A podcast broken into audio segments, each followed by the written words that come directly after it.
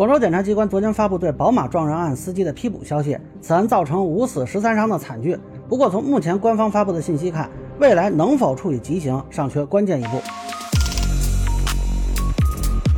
大家好，我是关注新闻和法律的老梁。这个事情本来我年前都不想说了，结果呢，昨天这个案子批捕之后，还有网友来问我啊，我再简单说说。首先，根据广州检察机关的官方发布，涉及的罪名目前就是我之前判断的罪名之一，是以危险方法危害公共安全罪。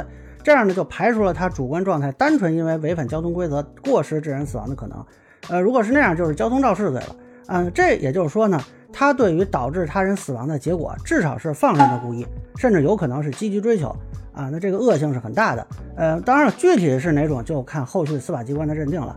但有意思的是呢，这里面没有公布他的作案的原因或者目的啊，或者说，比如说他到底有没有其他的这种赌驾、酒驾这种情况，也都没说。呃，也就是说，目前公安机关只是对他的作案动机做了初步的认定，后续应该还会继续固定证据啊。那我之前看有些网友还特别执着说想认定一个故意杀人罪，呃，这个其实没有必要啊。这两个罪名在致人死亡结果的情况下，量刑空间都是十年以上到极刑啊。但是我注意到呢，目前提醒批捕的仍然是广州市公安局天河分局。那咱们之前说过很多次啊，只有提交到中院级别审理，才会判处无期以上刑罚啊，乃至极刑。如果就停留在说啊天河分局的这个级别，呃，对应的应该是天河区检察院和天河区法院，那就只能判处有期徒刑了。所以未来如果量刑要到无期以上，乃至说到极刑，呃，需要经历关键的一步就是提级。啊，以往提及呢，有在批捕之前就实施的，比如说江西乐安曾春亮杀人案，当时就是省厅直接从乐安县提及，然后批捕。啊，这个人呢，后来就是判处的极刑。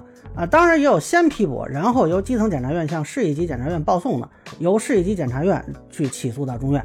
啊，比较典型的就是吴谢宇弑母案，批捕的时候还在静安区检察院，啊，之后就报送到。福州市检察院，然后起诉到中院。目前他这个案子一审判处的是极刑。值得琢磨的是呢，这次官方通报用的是广州市检察机关的说法，没有明确批捕的检察机关的级别啊。虽然他信息发布应该是市检察院这个级别在发布，那我理解未来如果证据支持判处极刑，应该是报送至广州市检察院，然后起诉到广州市中院啊。所以未来有没有这一步就很关键，大家可以注意一下。那以上就是我对广州宝马撞人案批捕的一个分享，个人浅见难免疏漏，也欢迎不同意见小伙伴在评论区和弹幕里给我留言。如果您觉得我说的还有点意思，您可以关注我的账号老梁不郁闷，我会继续分享更多关于新闻和法律的观点。谢谢大家。